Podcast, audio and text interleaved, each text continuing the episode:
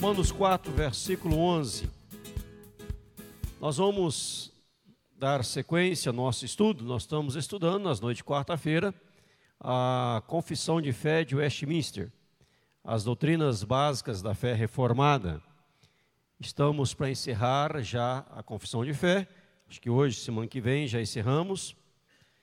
Ah, nós vamos falar hoje sobre os sacramentos instituídos pelo Senhor que são o batismo e a santa ceia, os sacramentos que são instituídos pelo Senhor. Na verdade, na quarta-feira que vem, no dia 30, nós teremos um culto especial em gratidão a Deus pelo aniversário da reforma protestante. A reforma dia 31, que seria dia 31, mas dia 31 tem as mulheres modernas. Nós vamos fazer dia, na quarta, dia 30, culto de gratidão a Deus pela reforma protestante. Romanos 4:11.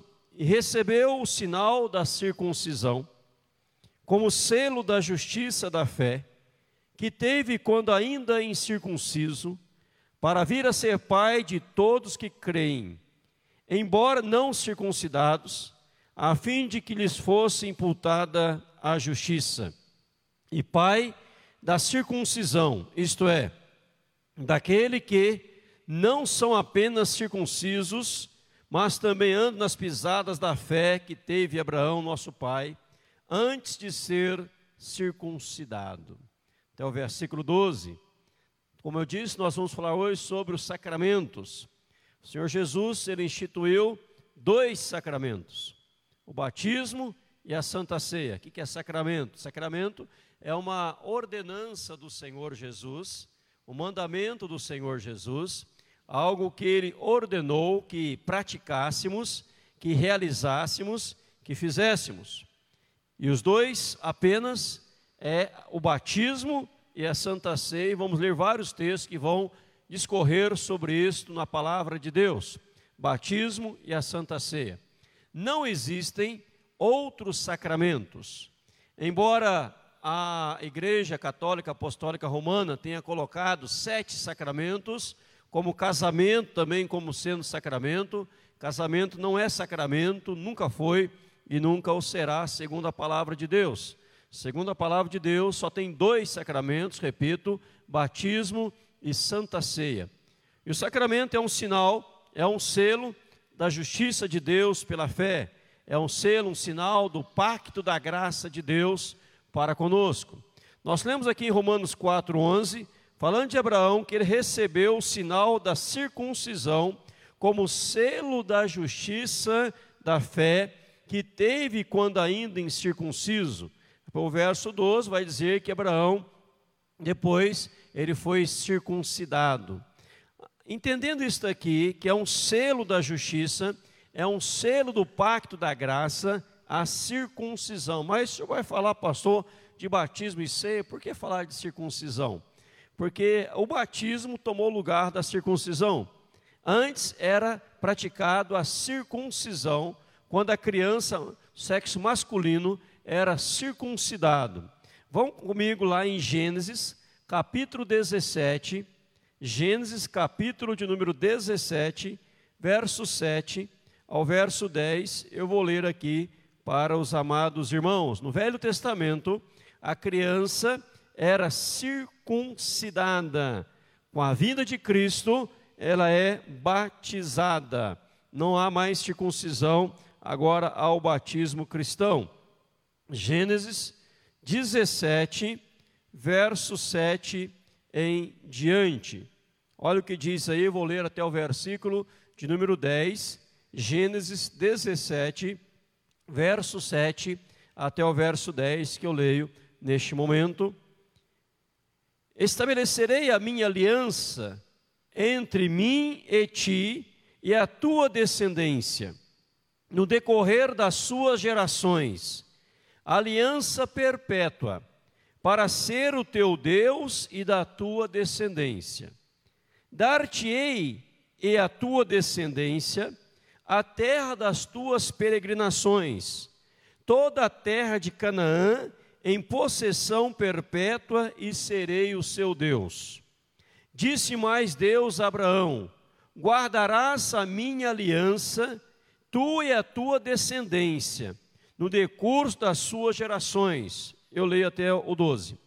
Esta é a aliança, a minha aliança, que guardareis entre mim e vós, e a tua descendência.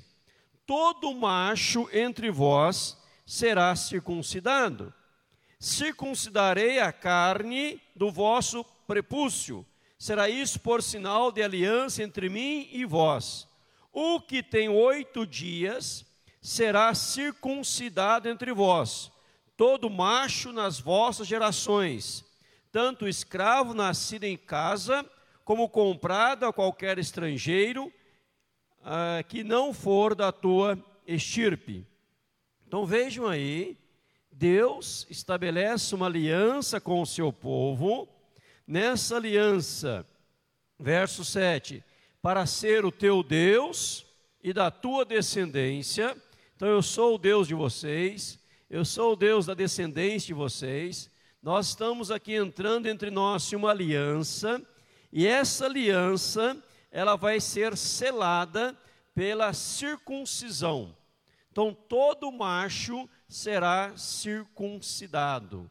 Oito dias, diz o verso 12, o que tem oito dias será circuncidado entre vós, todo macho nas vossas gerações. Então Deus aqui, ele, ele não permitindo que alguém deixasse de ser circuncidado, mas era sinal da aliança do povo de Deus a circuncisão.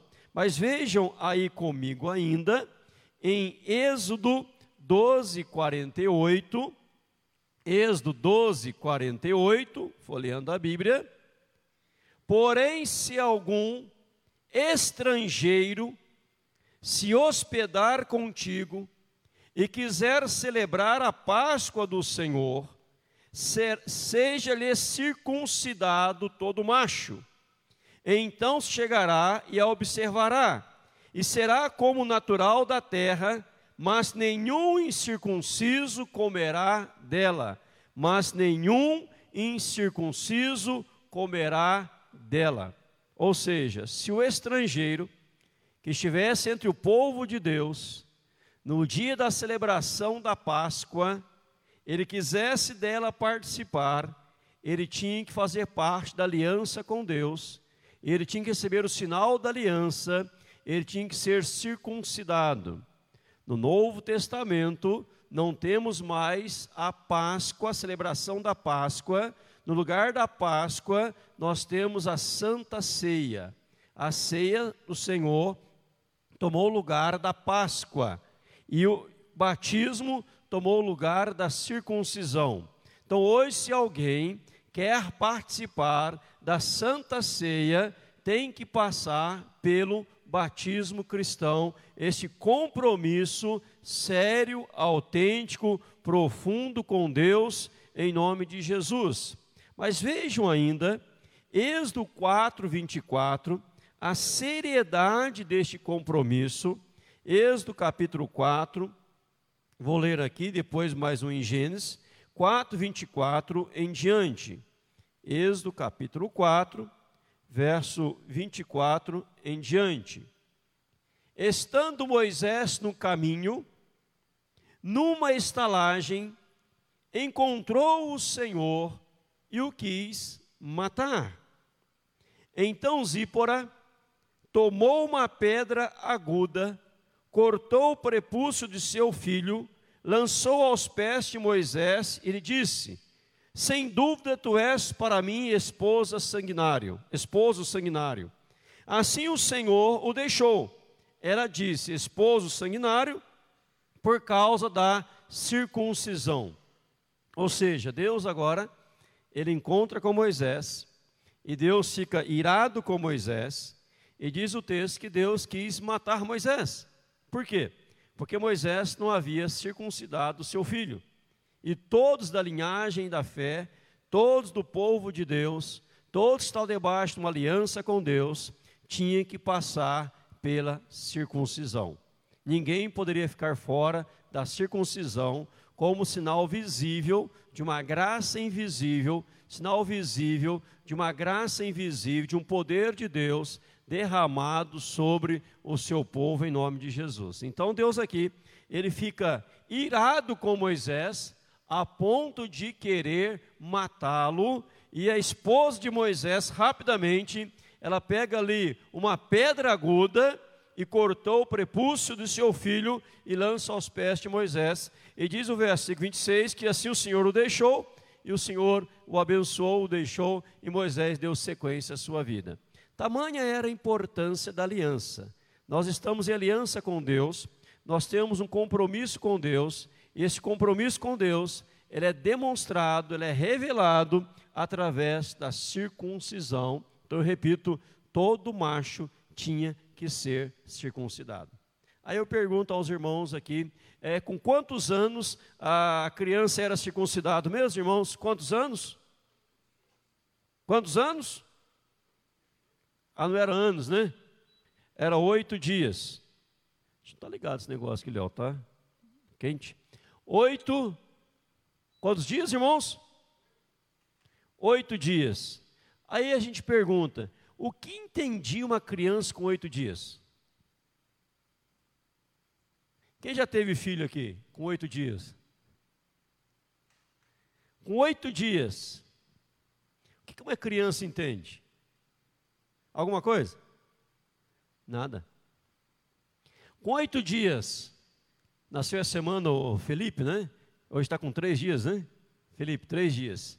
Mais cinco dias, oito dias. Oito dias a criança já fala papai, mamãe, vovô, vovó? Fala ou não fala? Não fala. Oito dias a criança pensa, raciocina. Os amados têm filhos pequenos. Oito dias pensava seus filhos já? Não, não, né? Oito dias não. Miquela, oito dias pensava Dominique? Falava, mamãe, papai, quero sorvete, quero picolé? Não, não entendia nada. Mas a questão não é se a criança está entendendo ou não está entendendo, a questão é a aliança que tem com Deus.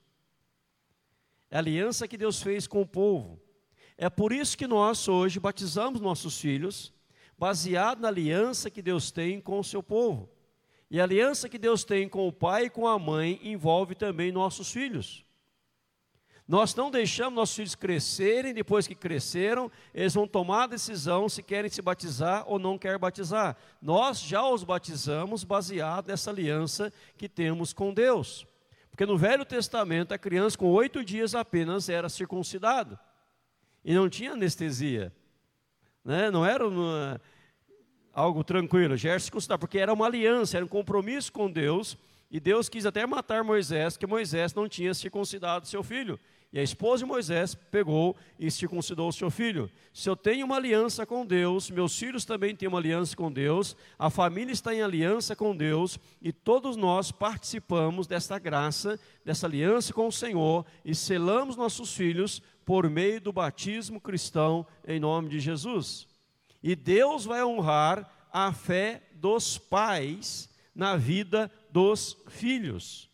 Deus vai honrar a fé dos pais na vida dos filhos. Não existe aquele negócio. Quando a criança crescer, ela vai tomar por si só a decisão se ela quer ser batizada ou não quer ser batizada, se ela quer professar a sua fé ou não quer professar a sua fé. Quando ela crescer, ela tomará a decisão. Não, o pai e a mãe já tomou a decisão pelo filho e pela filha, o apresentando ao batismo cristão e dizendo: "Nós estamos em aliança com Deus e o nosso filho está nessa aliança, faz parte dessa aliança, e por isso nós o batizamos em nome do Pai, do Filho e do Espírito Santo em Cristo Jesus. Amém até aqui?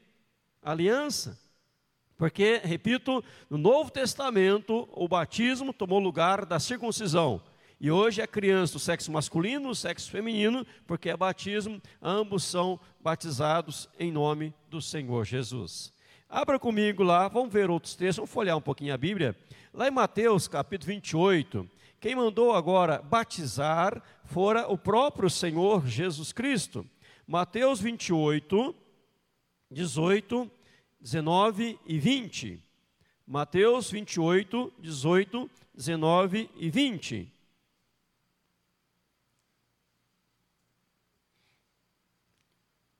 Acharam?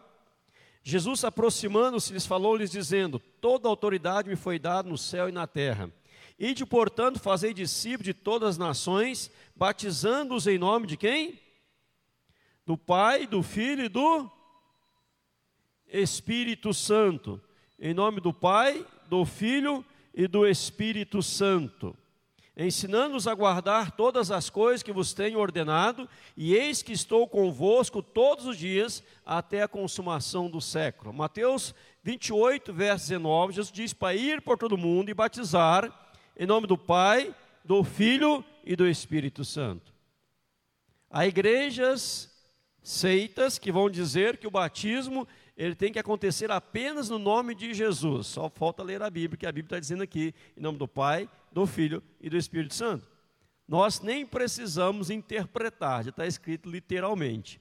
Mas você vai encontrar algumas seitas, algumas igrejas que vão dizer que o batismo tem que ser apenas em nome de Jesus. Ele não é só em nome de Jesus, ele é em nome do Pai, do Filho e do Espírito Santo. Vamos para 1 Coríntios agora. Vamos lá para 1 Coríntios, capítulo 11. 1 Coríntios 11 fala da Santa Ceia. 1 Coríntios capítulo 11 fala da Santa Ceia.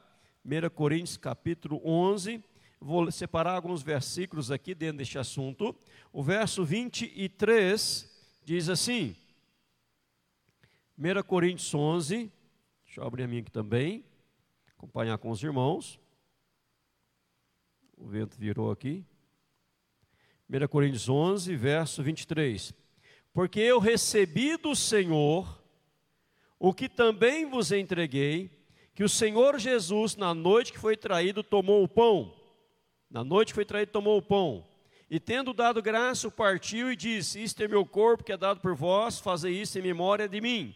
Por semelhante modo, depois de haver ceado, tomou também o cálice, dizendo: Este cálice é o sangue da nova aliança, do meu sangue Fazei isto todas as vezes que o beberdes em memória de mim. Porque todas as vezes que o beberdes, que comerdes este pão e beberdes o cálice, anunciais a morte do Senhor até que ele venha. Veja quem instituiu a ceia foi o Senhor, e Paulo fala aqui no verso 23, porque eu recebi do Senhor o que também eu vos entreguei, que o Senhor Jesus, na noite que foi traído, ele toma o pão, ele o abençoa e disse: isso é meu corpo que é dado por vós, fazei em memória de mim. Ele pega um cálice, o abençoa, dá aos seus discípulos, dizendo: Este é meu sangue, fazei em memória de mim. Então, o que Paulo está falando da ceia, o que Paulo está celebrando aqui, é o que ele recebeu do Senhor. Então, o sacramento da Santa Ceia vem do Senhor. Como ele mandou batizar, ele mandou também ministrar a ceia. E olha como o texto por si só fala. A, a ceia é um simbolismo do corpo de Cristo.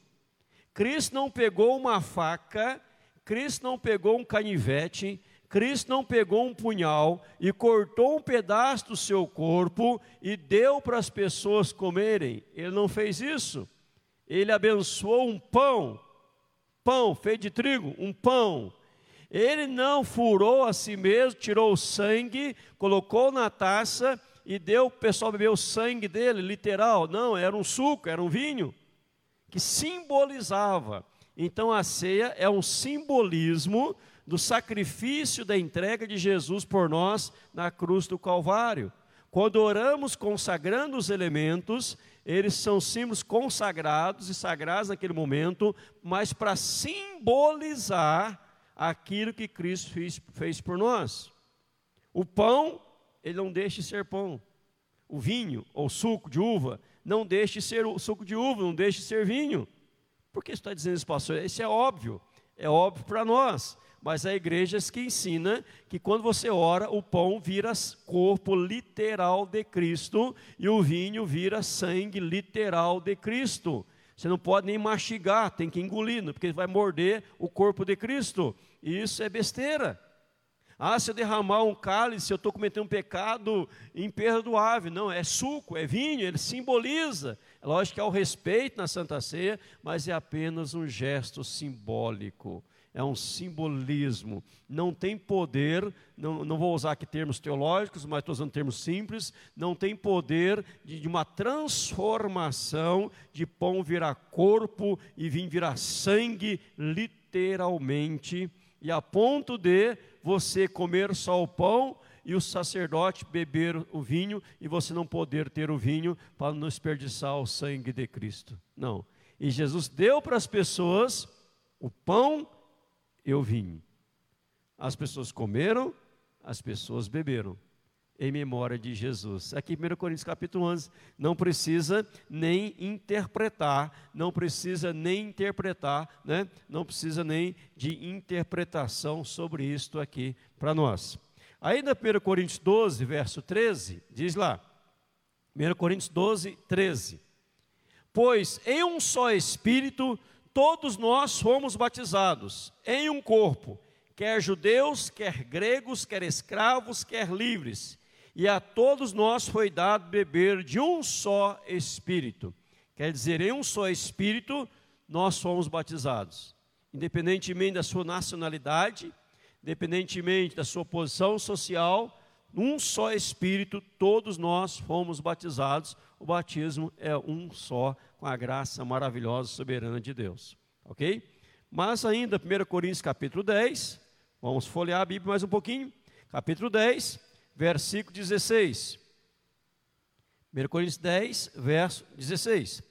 Porventura o cálice da bênção que abençoamos não é a comunhão do sangue de Cristo? O pão que partimos não é a comunhão do corpo de Cristo? Então fala aí da comunhão, o pão e o cálice representando a comunhão do corpo de Cristo. 1 Coríntios 10, verso 2, verso 1, 2 em diante.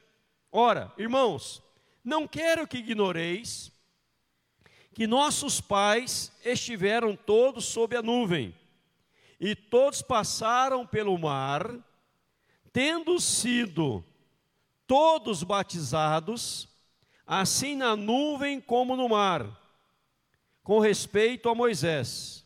E todos eles comer de um só manjar espiritual e beber da mesma fonte espiritual, porque bebi de uma pedra espiritual que o seguia, e a pedra era Cristo. Veja aí um detalhe, verso 1 e 2. Todos passaram, todos estiveram debaixo da nuvem, sob debaixo, todos passaram pelo mar, verso 2 tendo sido todos batizados na nuvem como no mar, com respeito a Moisés. Então, aqui, irmãos, parando um pouquinho aqui neste momento, quantos foram batizados? Todos. Todos. Quantos ali haviam? Só homens, 600 mil. Havia mulheres? Havia. Haviam crianças? Haviam. Todos foram batizados. Todos foram batizados.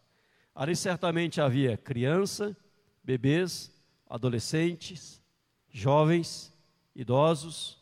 A Bíblia diz em Êxodo, só homens saíram 600 mil a pé, sem contar mulheres e crianças. Então tinha mulheres e crianças, e aqui Paulo está dizendo que todos foram batizados na nuvem como no mar. Como foi o batismo no mar? Esse batismo aqui, como que ele ocorreu? Foi por imersão? Então, como vocês acham que foi esse batismo?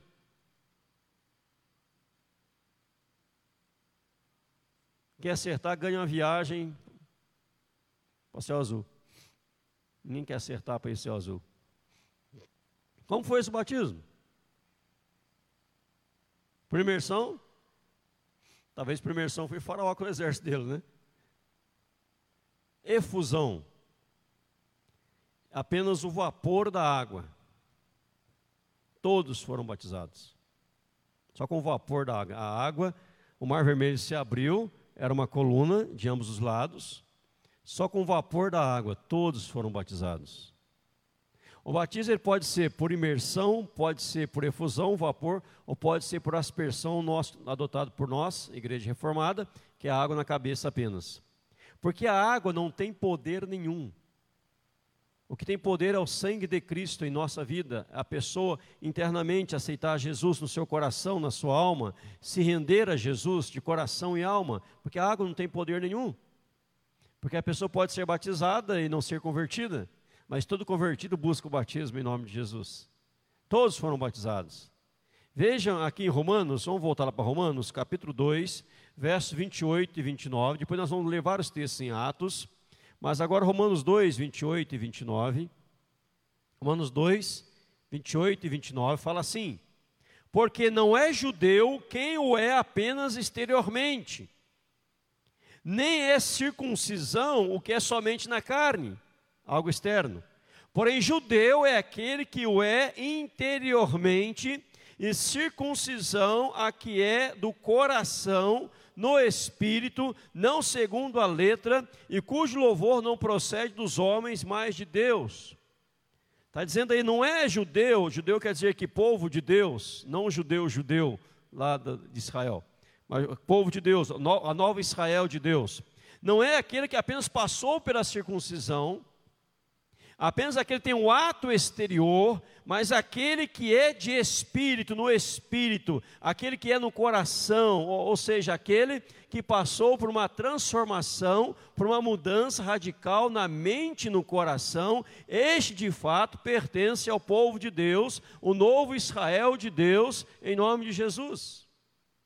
Então, nós sim somos batizados, mas só o batismo não adianta nada se não acontecer algo interiormente, nosso coração. O batismo é apenas uma confirmação daquilo que nós já realizamos no coração, crendo em Jesus, para a glória de Deus Pai. Porque o batismo não tem poder para salvar ninguém mas ele é um ordenança de Jesus, um sacramento. Jesus mandou praticá-lo e nós o praticamos, mas ele não tem poder para salvar, porque quem salva é só Jesus. Amém ou amém? Mas quando que o batismo acontecia? Você pode perguntar, quando que ocorria o batismo? Quando a pessoa era batizada?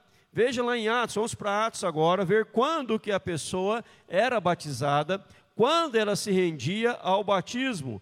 Atos capítulo 8, vamos ler alguns textos em Atos. Atos capítulo 8, verso 36 e 38. Filipe e o eunuco. Atos 8, 36 a 38. Seguindo eles caminho fora, chegando a certo lugar onde havia água, disse o eunuco: Eis aqui água, que impede que eu seja batizado? Então Filipe está conversando com o eunuco, alto oficial da rainha de Candace. O eunuco vê água, ele fala assim: Aqui tem água. Quem pede que eu seja batizado? Verso 37. Filipe respondeu: É lícito se creste todo o coração. E respondendo o eunuco diz: Creio que Jesus Cristo é o Filho de Deus. Então mandou parar o carro, ambos desceram a água e Filipe batizou o eunuco. Quando que ocorreu o batismo na vida do eunuco? Quando? Podem falar. Fala alto. Quando? Quando ele declarou que ele cria em Jesus Cristo, Jesus Cristo é o Filho de Deus, né? Isso. Quantos dias depois de ser evangelizado? Na hora, num momento. Filipe começa a explicar a Bíblia para eunuco, é o, é o capítulo 8. Olha o verso 32. 32. Ora, a passagem da escritura que estava lendo, eunuco, era esta: Foi levado como ovelha ao matadouro e como cordeiro mudo perante seu tosquiador, assim ele não abriu a boca. Na sua humilhação lhe negaram justiça. Quem lhe poderá descrever a geração? Porque da terra a sua vida é tirada. Então Eunuco disse a Filipe: Peço-te que me expliques a quem se refere o profeta. Fala de si mesmo ou de algum outro. Então Filipe explicou, e começando por esta passagem da Escritura, anunciou-lhe a Jesus, seguindo o caminho fora, vendo água. Quem pede ser batizado? É lícito se você crê. Se você crê, diz lá, de todo o coração. Ele fala: Eu creio que Jesus Cristo é o Filho de Deus. Vou te batizar. Descer a água e eu nunca fui batizado. Atos 10, Atos capítulo 10, verso 47. Atos 10, 47. Porventura pode alguém recusar a água que se, para que não sejam batizados, estes que, assim como nós, receberam o Espírito Santo, e ordenou que fossem batizados em nome de Jesus Cristo. Então lhe pediram que permanecesse com eles por alguns dias. Foram batizados em nome do Senhor. É lógico que aqui é resumido, entende-se nome do Pai, do Filho e do Espírito Santo. Né? Pratique o batismo em nome do Senhor. Então vou te batizar. Te bati em nome do Pai, do Filho e do Espírito Santo. Né? Não é, é batiza em nome do Senhor. Vou te batizar somente em nome de Jesus. Não é isso. Vamos fazer um ato aqui. Este ato é em nome do Senhor. E como ele será? Em nome do Pai, do Filho e do Espírito Santo. Receber o Espírito Santo? Vão ser batizados. Atos 22. Esse aqui é interessante. Atos 22, verso 16 apenas. Atos 22, versículo 16. Quem lê para mim bem forte?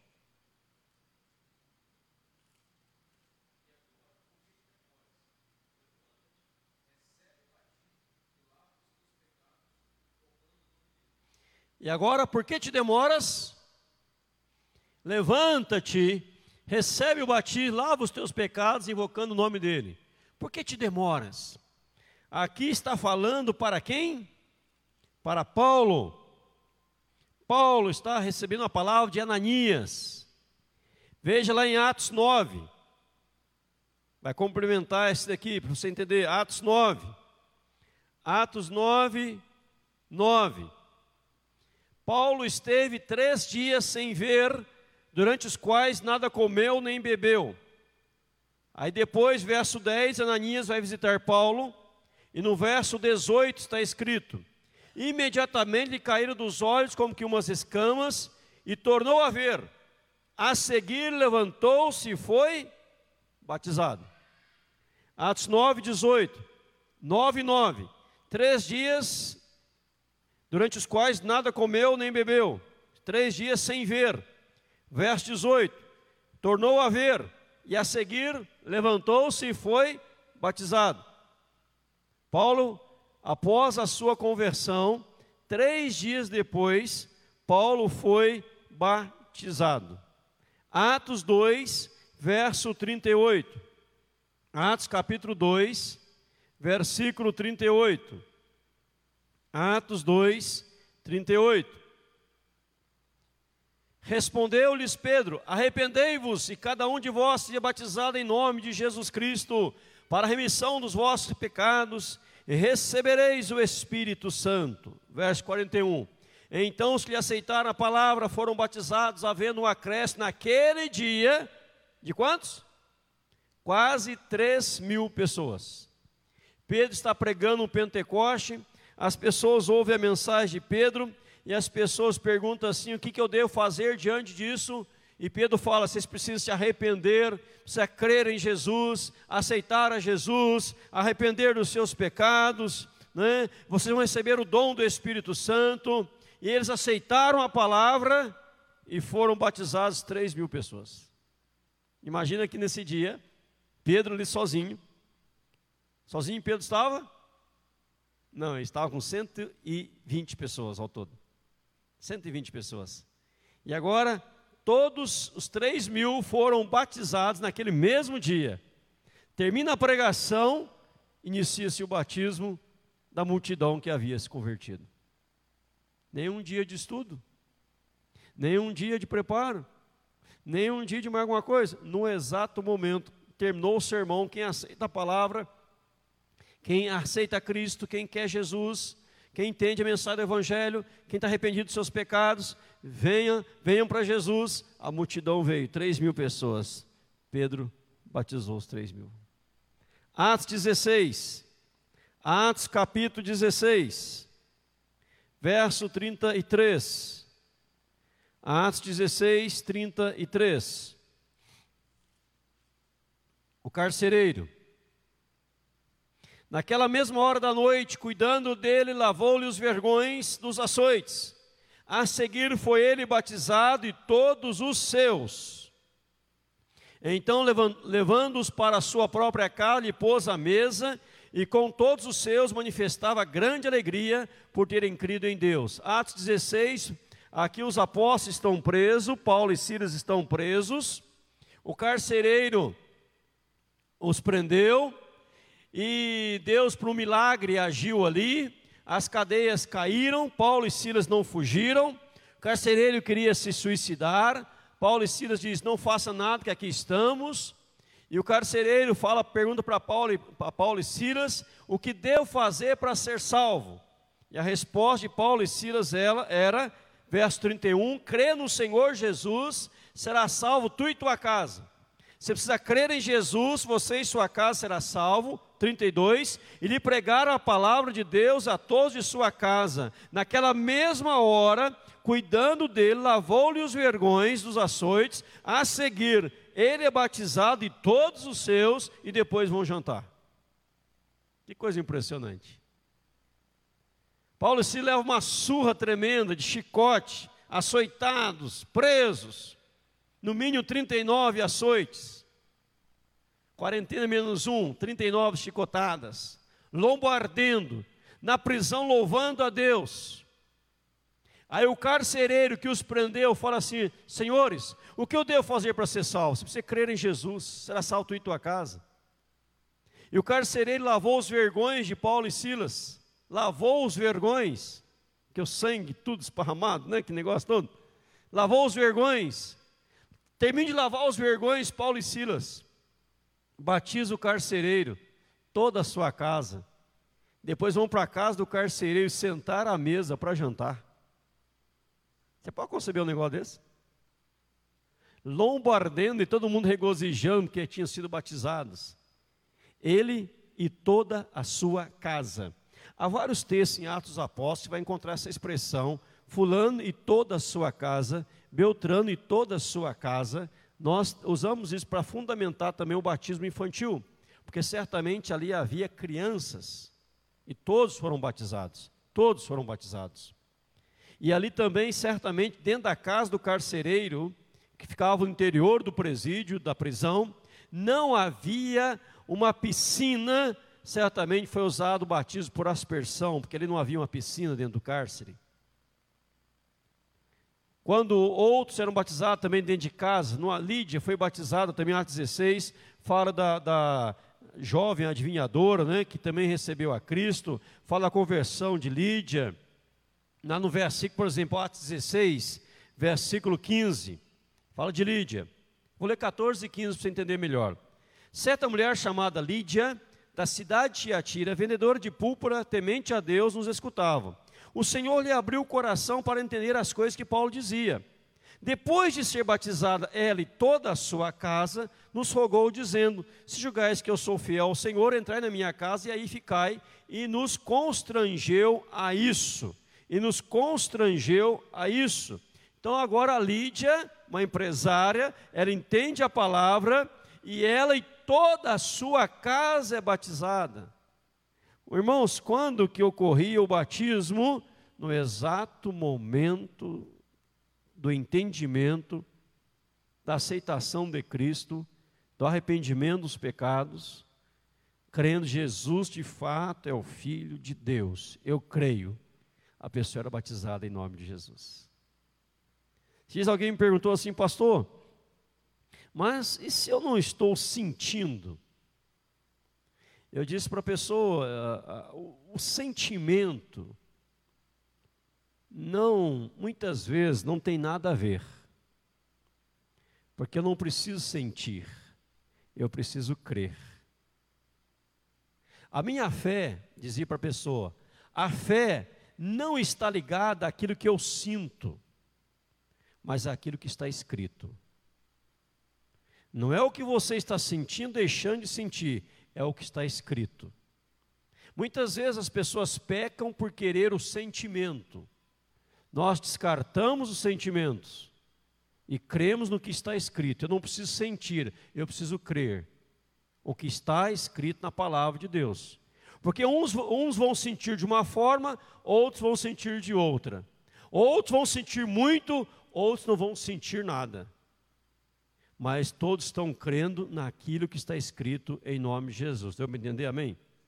Não é o que eu sinto, Estou sentindo um calor agora, um fogo do Espírito. Eu acho que o Espírito está me possuindo. Eu estou sentindo um terremoto aqui agora. Eu não estou sentindo nada, mas eu creio que está escrito na palavra de Deus. Amém. Está salvo em Cristo Jesus.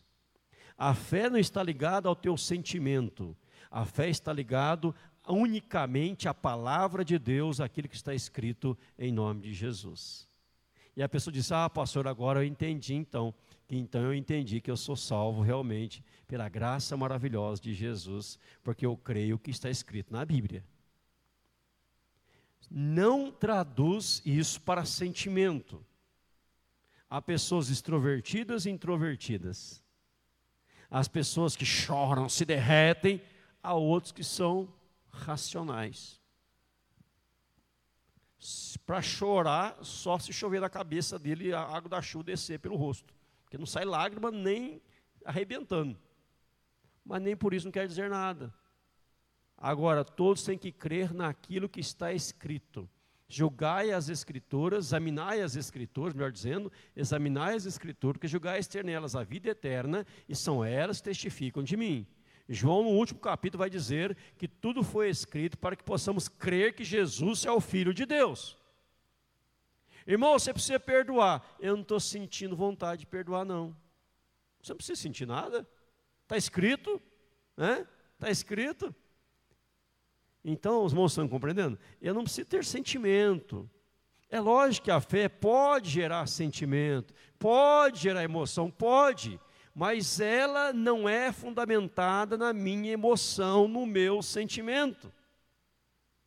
Aí eu vou batizar. Se não chorou na hora do batismo, não é salvo. Não tem nada a ver. Um chora, outro não chora, um dá risada. Outro ali duro que nem uma pedra. Não tem importância. Se ambos estão crendo que está escrito, está na bênção. Então o batismo cristão, quando ele acontecia? No exato momento da compreensão e da aceitação que Jesus é o Senhor, Ele é o Filho de Deus, e abraçavam pela fé a Cristo e já eram batizados. E depois de serem batizados, somente depois de serem batizados, é que participavam da Santa Ceia. Porque ninguém poderia participar da Santa Ceia se não fosse batizado. Porque o batismo é o sinal que você realmente assumiu um compromisso com Cristo, que você é de Jesus e foi selado pelo batismo agora você participa da Santa Ceia. Lembra lá no Velho Testamento, nós já lemos aqui da circuncisão, tinha um estrangeiro, quer participar da Páscoa. Você primeiro precisa passar pela circuncisão. Mas o que é isso? É a aliança que Deus tem conosco. Nós somos o povo de Deus marcados por um sinal. Qual é o sinal? Circuncisão. Você quer entrar na, fazer parte da família de Deus? Quer ser parte do povo de Deus? Ah, eu quero. Então você vai ser circuncidado. Depois você vai participar da Páscoa, senão não pode. E a Bíblia chega a dizer no Velho Testamento que o incircunciso seria até apedrejado se ele participasse da Páscoa, sem ser circuncidado. E quando Paulo fala em 1 Coríntios capítulo 11, para os irmãos podem em casa com mais calma, fala, examinai a si mesmo, o autoexame, para não comer juízo, mas comer bênção de Deus. Porque se eu participar da ceia de qualquer jeito, estou comendo juízo, estou sendo condenado, tenho que participar em santidade, em consagra consagração. Examine-se, pois, o homem a si mesmo, e assim como do pão e beba do cálice, em nome de Jesus. Olha que interessante. 1 Coríntios 11: Examine-se, pois, o homem a si mesmo, e coma do pão, e beba do cálice. Eu fiz um exame, estou em pecado, eu cometi um pecado, eu não vou cear. Presbítero, passa a bandeja, eu não vou cear, porque eu cometi um pecado. Isso é mais pecado ainda. Que a partir do momento que eu examinei a minha vida, eu reconheci um pecado, imediatamente eu tenho que pedir perdão a Deus e comer do pão e beber do cálice para fortalecer a minha fé em nome de Jesus. Examine-se e coma, examine-se e beba. Não é examine, passa. Hoje não estou bem, não, pode passar a ceia. Hoje não estou legal, pode passar, está perdendo a benção do Senhor na vida. Mas tem que participar com muita seriedade e consagração do ato da Santa Ceia. Que nós estamos em uma aliança com Deus e quando temos nossos filhos pequenos, também os apresentamos ao batismo, porque Deus tem uma aliança com a família inteira em nome de Jesus. Por isso, nossos filhos são chamados de santos para a honra e glória do Senhor em Cristo Jesus. Amém, irmãos? Então, finalizando, Deus deixou dois sacramentos: batismo e santa ceia. Não existe outro. Só esse. Ordenança: batizar e celebrar a ceia. Só. Se alguém falar que tem mais, mentira. Na Bíblia só tem esses dois. Confissão não é sacramento. Casamento não é sacramento. Ah, o sacramento do casamento. Casamento não é sacramento. Deus não mandou ninguém casar. Ele deu a opção de casar e a opção também de não casar. Ele, disse, ele só disse: se alguém não consegue ficar solteiro, que case então. Melhor casado que vir abrasado. Mas ele não mandou ninguém casar. Né? Não é um sacramento. Não, casamento não é sacramento. Que é sacramento, que é ordenança, batizar, todos precisam passar e Santa Ceia tem que celebrar aqueles que passaram pelo batismo em nome de Jesus. Amém? Quando eu falo que casamento não é sacramento, não estou desfazendo o casamento, entendam bem. Que eu estou dizendo que Jesus não ordenou que todos casassem. É isso só que eu estou dizendo. Entendam bem, para não achar que eu estou dizendo que casamento tem importância. Não é isso, não tem nada a ver uma coisa com outra, né? Entendam bem, para não entender mal aqui nessa noite. Amém? Vamos orar? Pai querido, obrigado, Senhor, porque o Senhor nos deu a graça de entendermos a tua palavra, participarmos do batismo cristão, ter sido batizados, ó Deus, professado a nossa fé em Cristo, declarado Jesus Senhor da nossa vida. Pai, que bênção, que bênção, que alegria, Senhor, poder pertencer ao Senhor, poder celebrar a Santa Ceia, podermos achegar à mesa do Senhor. Pai, naquele dia que Pedro pregou aquela mensagem tão poderosa, tão bíblica, tão ungida, cheia de conteúdo bíblico, quando ele fez o apelo, ó Pai, três mil pessoas aceitaram a Cristo, arrependendo-se, e naquele mesmo dia as três mil pessoas foram batizadas, e depois, ó Pai, eles continuaram, é verdade, porque depois passou para cinco mil, depois passou para uma multidão, e mais e mais pessoas eram agregadas no meio do povo da fé, Senhor. Pai, dá-nos essa bênção também, assopra sobre nós este avivamento também aqui em nosso meio, ó Deus, em nome de Jesus, para que mais e mais pessoas possam reconhecer de fato, verdadeiramente, Jesus é o Cristo, o Filho de Deus. Bendito, exaltado, glorificado seja o teu nome, ó Deus, meu Pai, hoje, agora e para todo sempre. Nós te agradecemos, te bendizemos, te louvamos e assim e oramos, ó Deus, de coração, em nome de Jesus. E agora, amados, que a graça do Senhor Jesus Cristo, o amor de Deus, nosso Pai, a comunhão do Espírito Santo, repouse sobre todos, amados irmãos, hoje, agora e para todos sempre, em Cristo Jesus, o Senhor. Amém, Jesus. Amém, irmãos? Um abraço que está ao seu lado. Deus abençoe.